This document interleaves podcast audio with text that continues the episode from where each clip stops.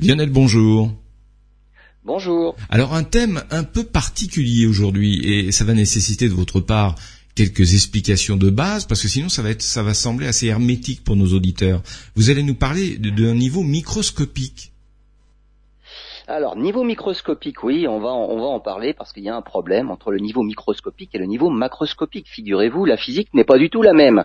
Et on va surtout parler d'une mission qui vient de livrer ses résultats, la mission Microscope. Donc une mission qui a été envoyée dans l'espace, un petit satellite et le, le, principe, en fait, c'est la mesure du principe d'équivalence.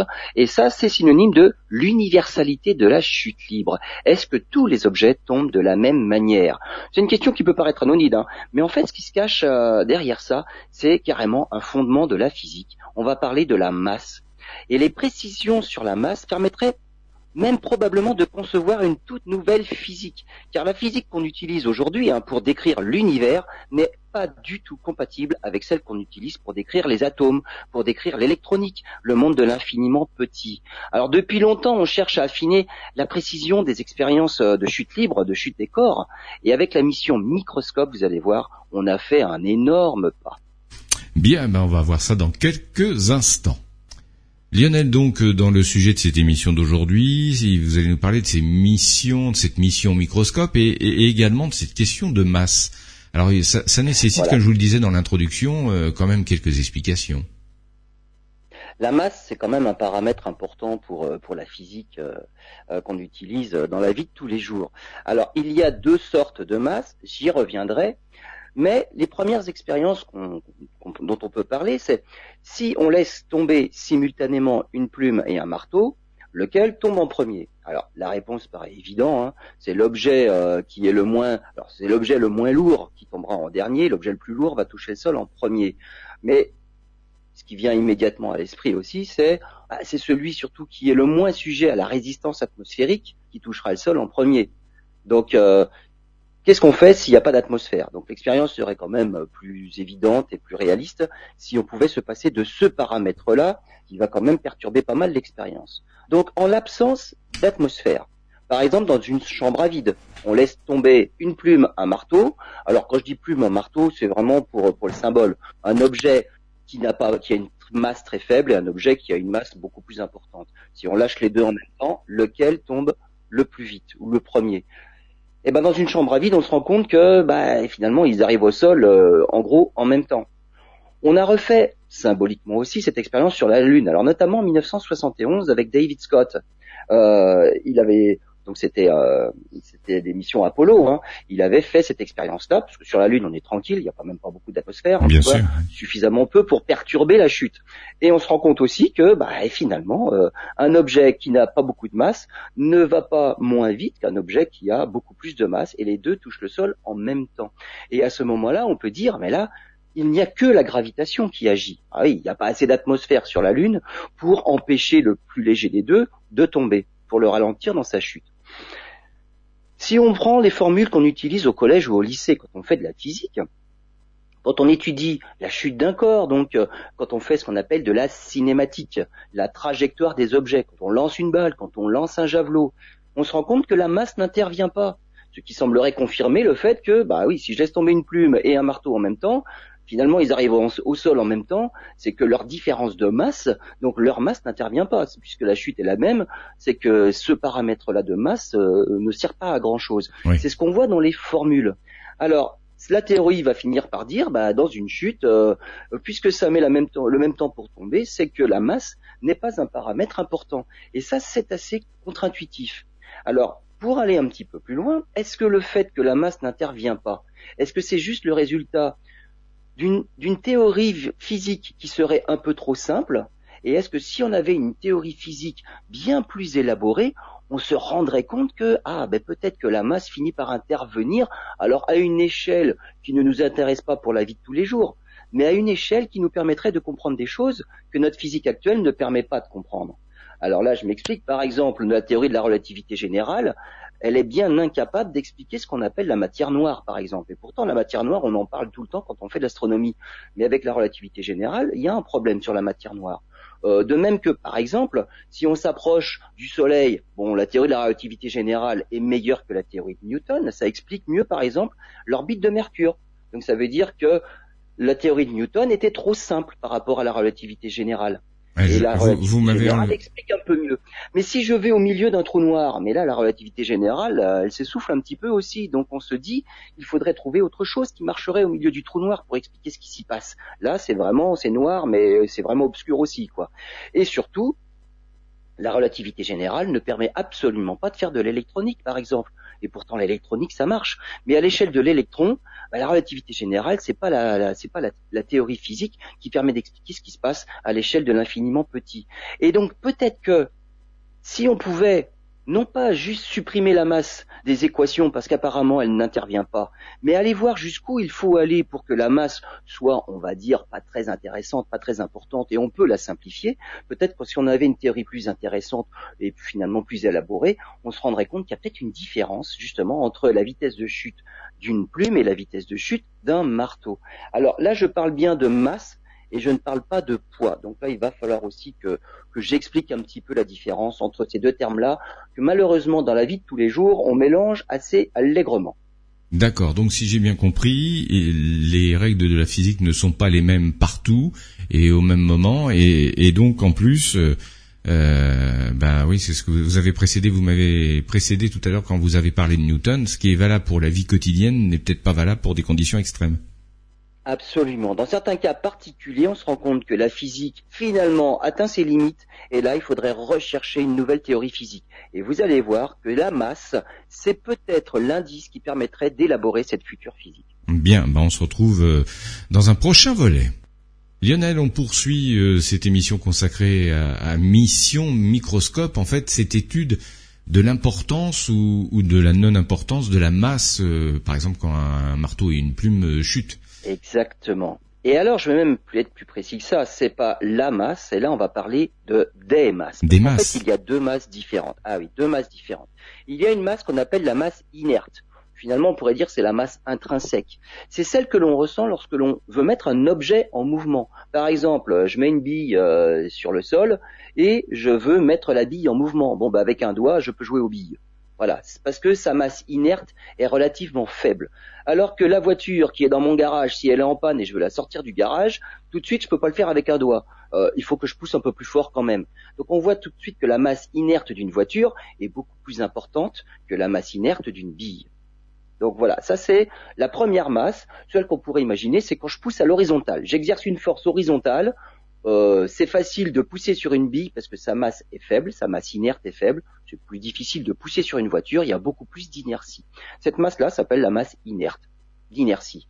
Il y a une autre masse, c'est dans le sens vertical, c'est la masse pesante. Alors, pesante parce que c'est la masse qui est causée par la gravitation. C'est celle que l'on peut mesurer en mettant sur une balance. Euh, et ça, on appelle ça la masse grave, masse grave ou masse pesante. Donc c'est celle qui pèse au sol. Et c'est celle qui génère une force. Et la force, c'est ce qu'on lit sur la balance. Alors là, je vais prendre 30 secondes pour faire la différence entre masse et poids, parce que le poids qu'on mesure sur une balance, c'est une force. Et une force ne devrait pas, comme toutes les forces, elle ne devrait pas se mesurer en kilogrammes. Donc désolé, les unités qu'on voit sur la balance, c'est une énorme erreur que de mesurer ça en kilogrammes, parce que c'est une force. Euh, les kilogrammes, c'est vraiment réservé pour la masse. Moi, si je vais sur la Lune, euh, du jour au lendemain, j'aurais pas maigri. Donc ma masse à moi n'aura pas été modifiée, alors que mon poids sur la balance, ça va pas être le même. Je vais peser six fois plus, six fois moins lourd sur la balance si je vais sur la Lune. On voit bien que la force n'est pas la même, mais la force, c'est parce que la gravitation de la Lune, la force de gravité de la Lune est plus faible que la force de gravité de la Terre. Et ma masse, elle, n'a pas changé. Donc mes kilogrammes, c'est ma masse à moi, ma masse intrinsèque. J'ai pas fait de régime, ma masse n'a pas changé, alors que la force qui s'exerce sur ma, sur, sur mon corps, lui, elle va changer. Et donc, euh, il y a un problème entre poids et masse, et on mélange allègrement les deux, donc on n'y comprend plus rien. Donc, ce qu'on mesure, c'est bien un poids, là, il n'y a pas de problème. Mais ce poids-là devrait se mesurer en newton et non pas en kilogrammes. Kilogramme, c'est réservé à la masse. Donc, ceci étant dit, moi, je parle de masse, pas de poids. Alors, la masse inerte et la masse grave, j'y reviens. Euh, si on laisse tomber une plume, si on laisse tomber un marteau, en fait, qu'est-ce qui se passe au niveau de ces deux masses-là? La masse inerte et la masse grave. Si je laisse tomber la plume, la masse inerte est très faible. Hein. C'est comme, euh, comme pour la bille, c'est facile de pousser une plume si elle est au sol. je souffle dessus, déjà elle se met en mouvement. Ça veut dire que puisqu'elle a une masse inerte faible, sa mise en mouvement est rapide. Mais puisque sa masse grave est faible aussi, la force qui s'exerce sur cette masse grave-là, donc la force de gravitation, elle est faible aussi pour accélérer le mouvement. Donc, pour un objet léger, c'est facile de le mettre en mouvement, mais finalement, la force qui va le faire tomber va l'accélérer lentement.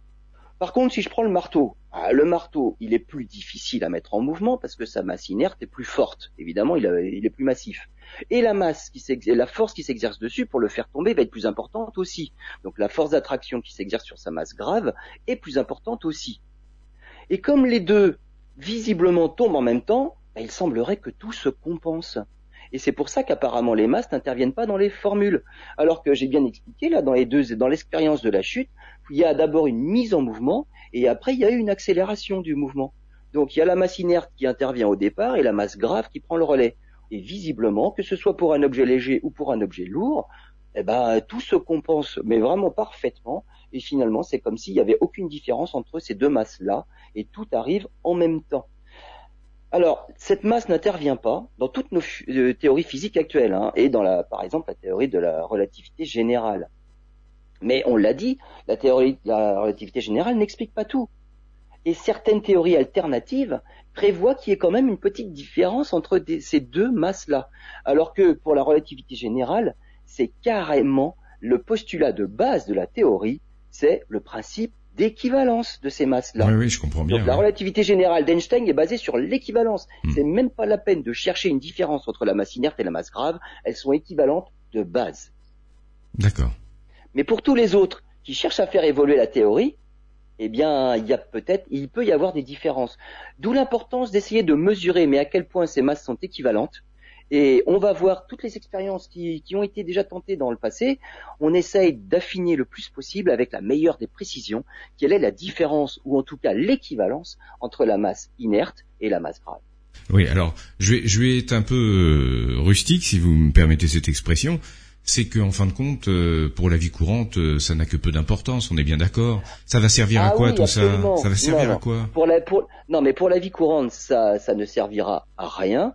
Par contre, pour euh, pour la physique de base, la physique théorique, si on trouve une physique qui explique ce phénomène-là avec la précision qu'il faudrait, au moins on est sûr, ça y est, la différence, elle vaut tant de pourcents, ou alors c'est égal, mais à, à toutes les décimales après la virgule, ces deux masses sont identiques ça veut dire qu'on aura découvert une physique, une nouvelle physique, qui expliquerait, qui nous permettrait peut-être d'expliquer d'autres choses.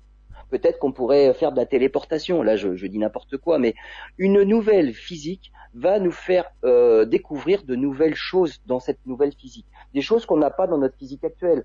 Donc on est capable d'expliquer le monde qui nous entoure avec notre physique, euh, avec Newton, on pouvait le faire aussi, mais euh, avec la physique de Newton pour le, la, on va dire la vie de tous les jours, ça marchait très bien. Hein. Newton, il pouvait expliquer pour, comment, pourquoi et comment une pomme tombe d'un arbre. Bien sûr. Le problème, c'est que Newton, il était incapable d'expliquer l'orbite de Mercure, et donc à cette époque-là, on s'est mis à trouver, à chercher une nouvelle planète qu'on a appelée Vulcain, qui permettait d'expliquer les perturbations de l'orbite de Mercure.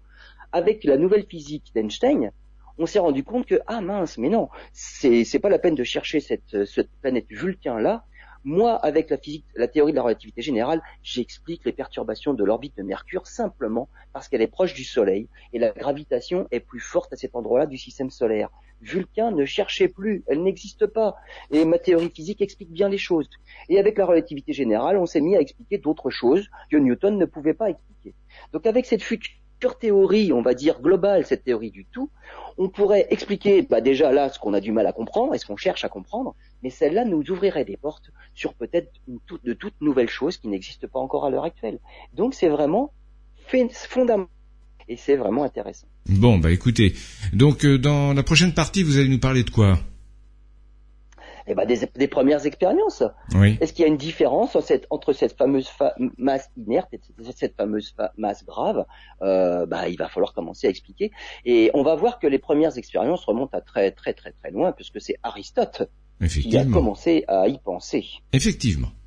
Alors Lionel, euh, revenons à ce sujet euh, passionnant, quoi, qui paraît un peu abstrait au début, mais comme vous êtes très pédagogue, on comprend facilement euh, cette mission microscope qui a pour but d'étudier les, variations de, masse, masse inerte et masse euh, pesante, c'est bien ça Masse grave. Masse, grave, voilà. Masse grave, absolument. Masse grave comme gravité, hein. c'est pas que c'est grave, c'est sérieux. Non, c'est la masse de la gravitation, on va dire. Masse pesante, on peut dire ça, ça pèse.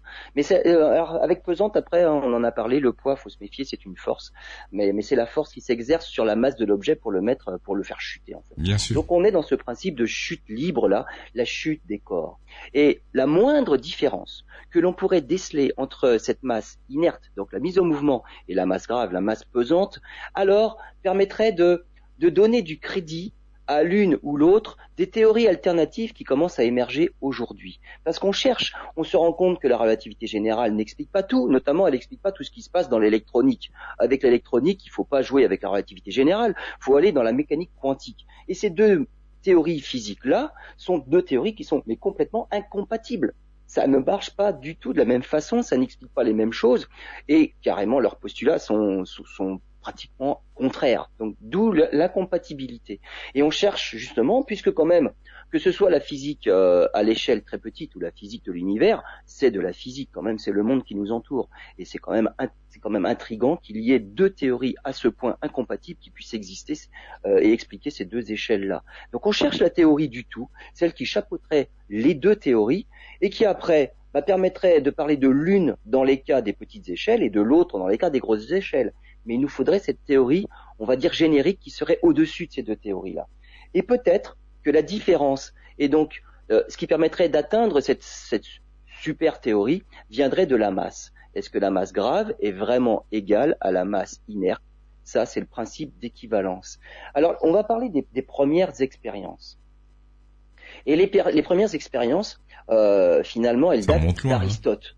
Alors Aristote, c'est une expérience par la pensée, hein, parce qu'il n'a pas vraiment fait une expérience euh, physique, hein, au sens propre du terme. On va dire c'était, on, va dire, on va dire c'était plus à l'époque des Grecs de l'intuition, parce qu'ils ont eu de sacrées intuitions. Alors oui, bien sûr, Bien sûr. Alors c'est de l'intuition et donc après on en discute, mais par la pensée. On ne peut pas physiquement réaliser l'expérience. Alors euh, ou en tout cas on peut la faire, mais on peut rien vérifier du tout parce que on manquait de, on va dire, d'outils pour mesurer les expériences. Et Aristote disait, c'est dans la nature des objets, des objets lourds de tomber plus rapidement que les objets légers. Alors évidemment, toute théorie est basée sur les observations sur Terre, vous faites tomber une plume, vous faites tomber un marteau en même temps, euh, oui, l'objet lourd va tomber le premier. Voilà. Alors si l'expérience s'arrête à ce niveau-là, c'est vrai qu'on n'a pas prouvé grand-chose, on l'a juste observé. Maintenant, si on n'est pas capable de, de, faire la part des choses entre tous les paramètres qui interviennent dans l'expérience, eh ben ça s'appelle pas vraiment de la science finalement. Hein. On, on oublie la moitié des choses. Donc si c'est juste dans la nature des objets lourds de tomber plus rapidement que les objets légers, il y a quand même la résistance de l'air qui vient un petit peu perturber l'expérience. Donc si on n'en tient pas compte et on n'est pas capable de dire que oui, bon, c'est à cause de la résistance de l'air que la plume va être ralentie et moins le marteau, bon, évidemment, euh, l'expérience, elle, elle prouve pas grand-chose. Et donc c'est Galilée qui va réaliser les premières expériences, mais vraiment expériences véritables, par la pensée. Et il va reprendre cette idée-là d'Aristote, et il va prouver que hum, Aristote, finalement, il ne prouve pas grand-chose. Et vous allez voir à quel point c'est plutôt une expérience un peu par l'absurde. Donc par la pensée, voilà ce que Galilée imaginait. On reprend l'expérience d'Aristote. On imagine deux corps, l'un lourd et l'autre léger. Si on les fait tomber en même temps, on les lâche en même temps, on en prend un dans chaque main, on les lâche. Euh, Aristote dit c'est le lourd qui tombe en premier. Bon, bah voilà. Euh, c'est vrai si on prend une plume, un marteau. Ça l'est peut-être moins si on prend deux objets sphériques de même taille, mais de composition différente. L'un plus dense que l'autre. Là, la résistance de l'air va peut-être jouer un peu de, de manière équivalente sur l'un et sur l'autre.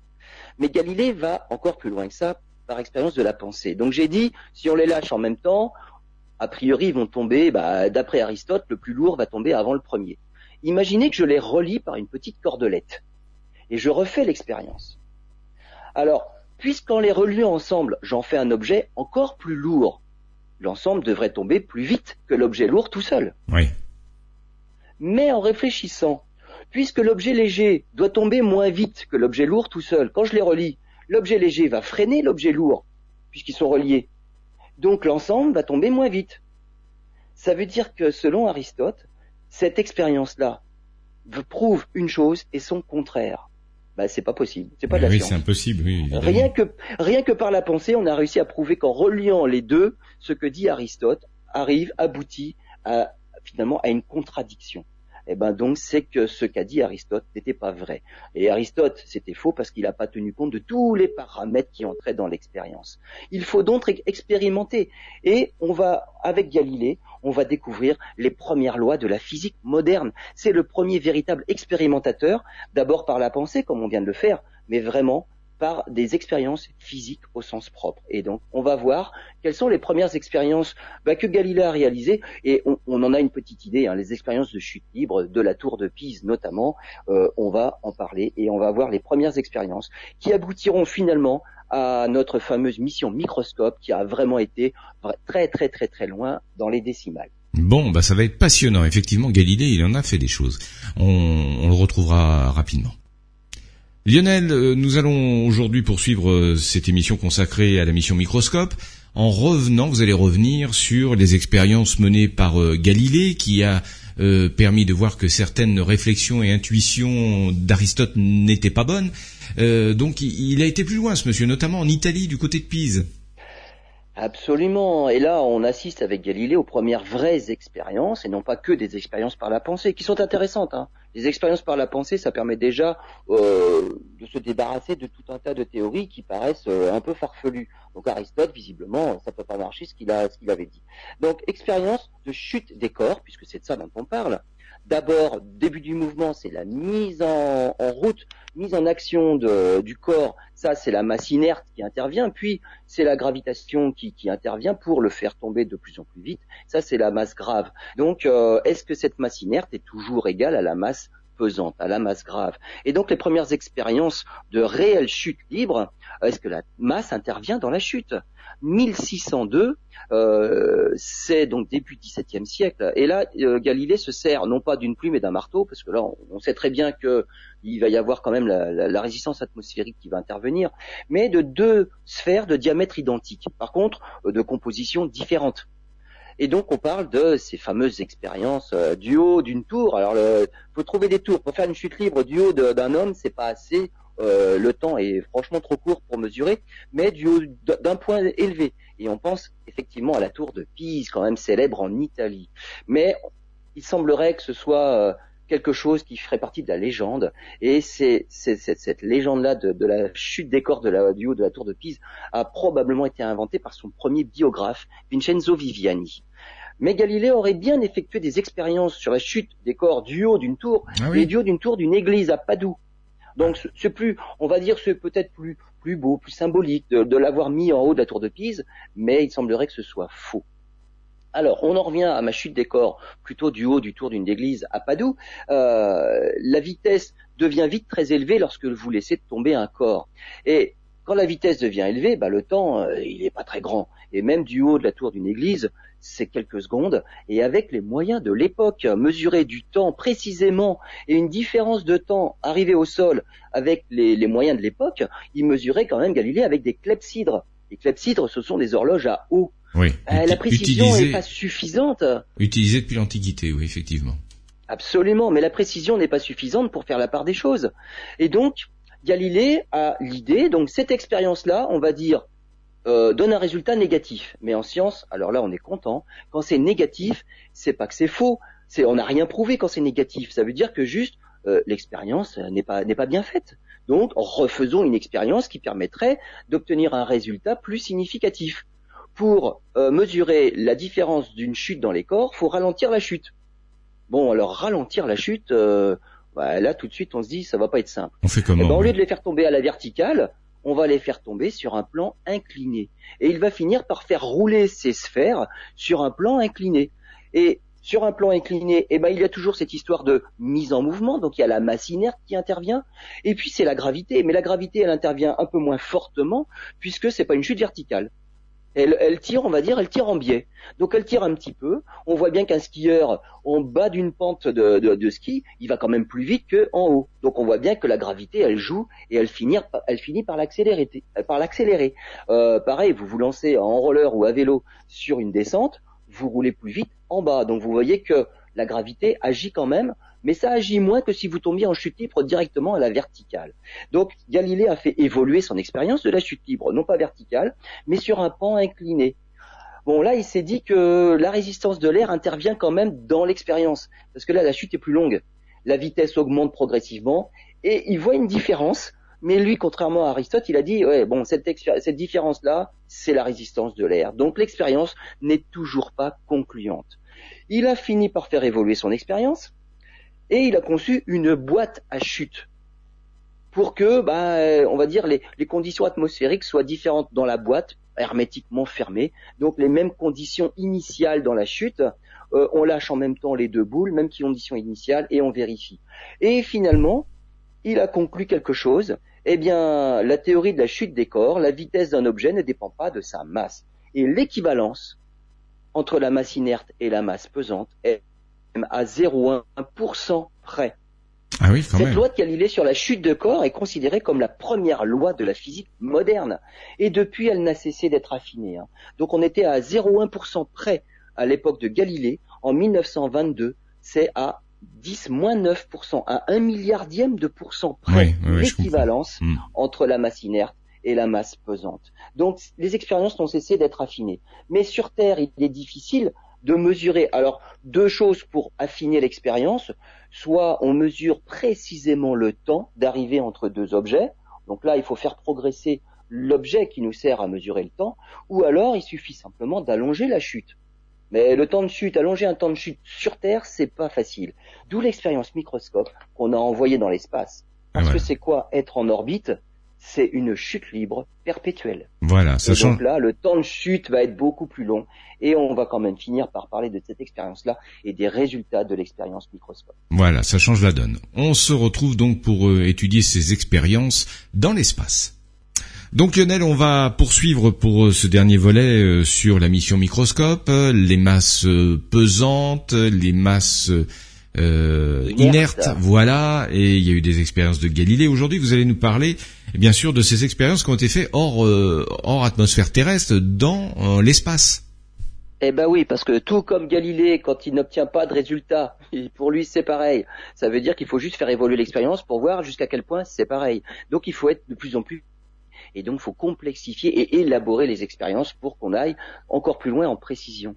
Et donc là, on veut voir ben, jusqu'où la masse inerte est visiblement toujours euh, équivalente à la masse grave, à la masse pesante. Euh, et pour faire ça, ben, il faut carrément aller dans l'espace. Sur Terre, on est allé aux limites, et pour l'instant, à 10 puissance moins 9% près, elles sont équivalentes. Là déjà, c'est pas mal. Il faut qu'une théorie, quelle qu'elle soit, puisse expliquer ça et puisse être d'accord avec ça. Si on invente une théorie qui montre que les masses sont différentes à 10 moins 1 près, eh ben on sait déjà cette théorie elle est bonne pour la poubelle puisque ces masses doivent être équivalentes à 10 moins 9 près. Ça c'est sur Terre. Jusqu'où faut-il encore aller? Et peut-être que ça va en éliminer encore d'autres. Alors on va dans l'espace. Alors dans l'espace, le satellite microscope, un satellite du CNES euh, et aussi avec la, la, coopération de l'ONERA. Alors dans l'espace, on y a mis dans ce satellite-là des cylindres. Alors deux cylindres de composition et de masse différentes. Il va y avoir même deux expériences différentes. Une expérience avec deux cylindres strictement identiques, qui servira d'expérience de, référence. Euh, et là, il faudra qu'il n'y ait aucune différence. Et ensuite, une expérience avec deux cylindres, alors des cylindres identiques, mais de composition différente. Il y en a un en titane et l'autre en platine. Et donc là, le but, c'est de voir si on voit une différence. Alors en science, on fait quand même les choses bien. On imagine, on voit une différence entre les deux. Mais si cette différence, elle vient encore d'un autre phénomène, hein, c'est ce qu'avait, euh, c'est ce que n'avait pas expliqué Aristote. Hein. Ça tombe pas de la même vitesse, ben oui, ben il y a la résistance de l'air qui agit aussi, et ça on n'en voulait pas. Euh, donc c'est pour ça qu'il y a l'expérience de référence avec deux cylindres en platique, en platine. Donc il faut d'une part que l'expérience montre qu'il n'y a aucune différence pour les cylindres en platine, donc l'expérience a été bien conçue. Et après, on regarde s'il y en a une avec les deux cylindres qui sont différents. Et là, on pourra conclure. Alors pourquoi dans l'espace c'est mieux? Bah, Dans l'espace, on est en chute libre, mais en permanence. Et donc là, on n'est pas limité à quelques secondes de chute libre où il faudrait avoir des horloges atomiques d'une précision euh, diabolique pour pouvoir faire une différence dans l'expérience. Voilà, c'est bah, le temps de la chute libre et on va attendre qu'il tombe. Et donc là, on n'a pas besoin d'avoir une précision dans l'instrument de mesure pour mesurer le temps. on attend que ça tombe. Donc on, pourrait, faire dans l'espace, on pourrait faire dans l'espace, si j'ai bien compris, une mesure avec une clepsydre. Ah ben exactement, vous avez tout à fait compris. Hmm. Voilà, plus besoin d'être précis. Alors après, si en plus on peut être précis aussi dans l'instrument, alors là on augmente la précision d'un facteur énorme. Donc évidemment, on va quand même pas faire exprès de reprendre une clepsydre parce qu'on se permet d'avoir une chute qui va être. C'était une boutade. C'était une boutade. Absolument, j'ai bien compris. Mais par contre, votre votre remarque est tout à fait pertinente. Mais là, on va jouer sur tous les tableaux. Une très grande chute libre et en plus des instruments super performants pour mesurer le temps de chute. Alors, pourquoi dans l'espace on a une chute libre perpétuelle? Parce que si je me mets, on va dire sur euh, sur la station spatiale internationale et que je saute de la station spatiale internationale. Alors là, mon expérience, mon idée n'est pas bonne. On imagine, elle est immobile. Je suis immobile. Parce qu'en fait, elle tourne autour. Donc, si elle ne tournait pas autour, je me mets au-dessus de vieille église et je saute en chute libre. Euh, vous imaginez bien, même si ma chute va durer quand même quelques minutes ou même quelques dizaines de minutes, je vais finir par tomber au sol. Hein, je vais, je vais m'écraser. Donc la chute libre n'est pas n'est pas si longue que ça. C'est bien mieux que ce qu'on pouvait faire du haut de la tour de Pise mais rappelez-vous, c'était la légende. Mais de toute façon, je vais finir par tomber quand même. Eh oui, non, mais quand on met quelque chose en orbite, il y a une petite différence. C'est qu'on tourne autour de la Terre. Ça veut dire que si je saute la station spatiale internationale, je vais tomber, oui, mais comme en même temps je me dépasse autour de la Terre, à 30 000 km heure à peu près, au bout d'une heure, j'aurais parcouru 30 000 kilomètres. Alors une heure, c'est un peu grand parce que 30 000 kilomètres, euh, là, j'ai fait quand même euh, pratiquement le tour de la Terre. On va dire au bout de quelques secondes, je suis tombé de quelques millimètres, mais je ne suis plus au-dessus de vieille église au bout de quelques secondes. Déjà, j'ai parcouru un chemin. Et la Terre étant ronde, eh ben, finalement, l'horizon est plus bas de quelques millimètres aussi. J'allais vous dire une bêtise. Ah bah, j'allais vous poser. je suis pas tombé. D'accord, j'allais vous dire une bêtise. Si, si on est en orbite géostationnaire, mais une fois qu'on est tombé de cette orbite, euh, la Terre continue à tourner et effectivement, ce que vous venez d'expliquer continue, quoi. Hmm. Ah ben, absolument la Terre a tourné, euh, le sol s'est dérobé de quelques millimètres sous mes pas, et moi je suis tombé de ces mêmes quelques millimètres. Finalement, j'atteins jamais le sol. C'est hmm. ça qu'on appelle une mise en orbite finalement. On est en orbite parce qu'on tombe en permanence, et c'est pour ça que quand on regarde ce qui se passe dans la station spatiale internationale, on a l'impression qu'il flotte. Mais la station tombe, les occupants de la station tombent à la même vitesse. Si vous étiez dans un ascenseur en chute libre, vous flotteriez de la même façon. Mais la chute libre dure pas très longtemps et l'arrivée fait mal. Alors que dans la station spatiale, ben, ils tombent pas à la verticale, ils tournent autour de la Terre. Il ne faut que tomber, mais ils n'atteignent jamais le sol. Donc ils flottent tout le temps. Ils sont en chute libre permanente. Et dans cette expérience microscope-là, ce qu'on a fait, c'est il y a eu une expérience qui a duré 120 orbites. Avec ces 120 orbites, c'est une chute libre de finalement cumuler 4 millions de kilomètres. C'est largement mieux que du haut de la tour de Pise. Et donc, le décollage de cette mission microscope s'est fait en avril 2016 il a fallu faire un étalonnage. Pour une expérience aussi précise que ça, on veut d'abord être sûr que les instruments de mesure sont bien calibrés. Donc on a étalonné les instruments, on a fait l'expérience avec les deux cylindres en platine pour voir que effectivement on trouve exactement la même chose à la, à la décimale près, mais une décimale très très très loin après la virgule. Et ensuite, on a fait la fameuse expérience avec les deux cylindres différents pour aller voir qu'est-ce qui se passe. Et on a publié les résultats en 2022. Voilà pourquoi je vous parle de l'expérience seulement maintenant. Eh bien, figurez-vous que la masse inerte est égale à la masse grave à 10 moins 13% près. On a gagné un facteur 10 000 avec ce qu'on pouvait faire jusqu'alors sur Terre. On est à 10 moins 13% près. Une expérience très très très précise. Alors pour vous donner une différence ce 10 moins 13% près, c'est euh, ce qu'on pourrait obtenir si on mesurait le poids. Alors là, je parle bien du poids parce que sur Terre on mesure un poids, mais on va dire le poids mesure la masse. Mesurer la masse d'un super tanker avec la précision de la masse d'un moustique. D'accord. C'est-à-dire que un, moustique, un moustique se pose dessus ou un moustique ne se pose pas dessus. On verrait la différence lorsque le moustique s'est posé sur le super tanker. Voilà la précision de l'expérience c'est faramineux. Donc Lionel, il va falloir, euh, si j'ai bien compris, trouver pourquoi il y a cette euh, infime différence entre ces deux masses. Eh ben, en fait, est-ce qu'il y en a une ou est-ce qu'il n'y en a pas? L'idée, c'est de savoir jusqu'où il faut aller dans les expériences pour commencer à trouver une différence ou pour finir continuer à voir qu'il n'y en a pas. Et c'est ça qui permet de faire évoluer la théorie. Parce que on imagine, là on est arrivé à 10 puissance moins 13%, c'est équivalent. Le principe d'équivalence est toujours valable à 10 moins 13%. Si on, quelqu'un élabore une théorie qui montre que, ah oui, avec ma théorie moi, c'est à 10 moins 14% qu'il qu'il commence à voir, on, commence à voir une différence. Eh bien, Là, pour l'instant, sa théorie serait toujours valide. Mais si en faisant évoluer ces expériences-là, et figurez-vous que les scientifiques vont toujours progresser et concevoir d'autres expériences qui seront plus précises, si la future expérience montre que ah non, l'équivalence, le principe d'équivalence est toujours respecté à 10 15%. Ben, ça veut dire que ta théorie qui prouve qu'à 10 14 près, on devrait voir une différence, celle-là, elle marche pas. Donc ça permet de faire évoluer les choses vers une théorie eh ben, plus complète que celle que l'on a nous, une théorie qui permettrait d'une part, dans une des simplifications, d'expliquer l'infiniment grand, dans l'autre des simplifications, donc une autre branche de cette théorie permettrait d'expliquer l'infiniment petit, et qui permettrait d'avoir ben, toujours, est-ce que le principe d'équivalence est toujours, est toujours bon, et jusqu'à quand il faut aller? S'il y a une différence entre cette masse inerte et cette masse grave, qui pour nous, de toute façon, n'influe en aucun cas en aucune façon notre vie de tous les jours, mais pour la physique, ça permettrait, de découvrir cette nouvelle théorie physique qui qui nous permettrait d'expliquer ce que pour l'instant on ne peut pas expliquer et qui nous permettrait de découvrir des choses auxquelles on ne pense carrément pas aujourd'hui. Peut-être que cette nouvelle physique-là nous permettrait de comprendre comment faire pour voyager peut-être beaucoup plus vite dans l'espace, proche de la vitesse de la lumière, nous permettrait, je ne sais pas, de faire de la téléportation. Pour l'instant, la téléportation, c'est de la science-fiction. Mais à l'époque, aller sur la Lune, c'était de la science-fiction aussi, au Moyen Âge. Hein. Mais pourtant, la technologie a évolué, c'est devenu de la science. Donc tout ce que l'on voit dans les films de science-fiction, ça peut peut-être devenir de la science un jour, à condition d'avoir compris ce qui se passait dans la physique, à toutes les échelles de la physique, et avoir découvert de nouvelles choses. Et c'est cette théorie-là que l'on cherche à, trouver, finalement, à, à élaborer. Et ce principe d'équivalence-là, c'est peut-être une des fenêtres qui nous permettraient d'entrer dans cette future nouvelle physique. Eh ben, ça promet de belles émissions à venir. Merci Lionel, à bientôt.